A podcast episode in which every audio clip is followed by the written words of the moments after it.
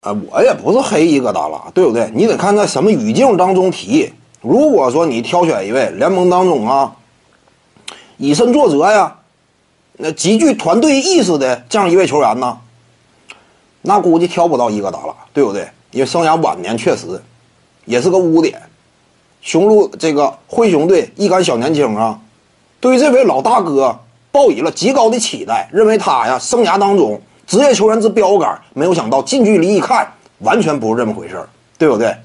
莫兰特为首啊，包括迪隆布鲁克斯啊，一干小将极为失望。那怎么讲呢？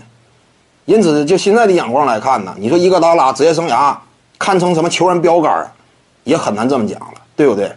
但是呢，他有能力，这个不假，攻守两端，对不对？当时在呃斯蒂芬库里身边啊，在勇士队内科尔的体系之下。绽放出了一定的价值。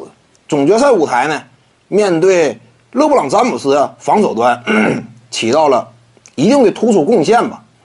但怎么讲呢？还是那句话，我一直抱有一个观点啊，那就是二零一五赛季，你不要动辄就谈啊。你看勒布朗詹姆斯效率低是伊戈达拉限制的，你错了，并不是能够把所有功劳归功到伊戈达拉身上。为什么？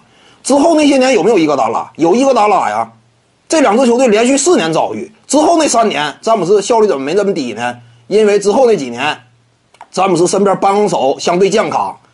二零一五赛季之所以詹姆斯效率低呀，根源在于勒布朗詹姆斯身边的帮手，无论是凯瑞欧文还是凯文乐福，纷纷倒下，每一个回合都仰仗他。那体能再充沛，这种巨量的消耗之下，你也难有作为，对不对？这是客观现实。你不要一整就谈当年勒布朗詹姆斯被伊戈达拉完全限制，开玩笑呢嘛？后几年你就算说伊戈达拉、克莱汤普森、凯文杜兰特轮班上，你看詹姆斯被限制了吗？这是现实吗？说伊戈达拉他防守端呢非常有能力，但你不能过分高估，对不对？各位观众要是有兴趣呢，可以搜索徐静宇微信公众号，咱们一块聊体育，中南体育独到见解就是语说体育，欢迎各位光临指导。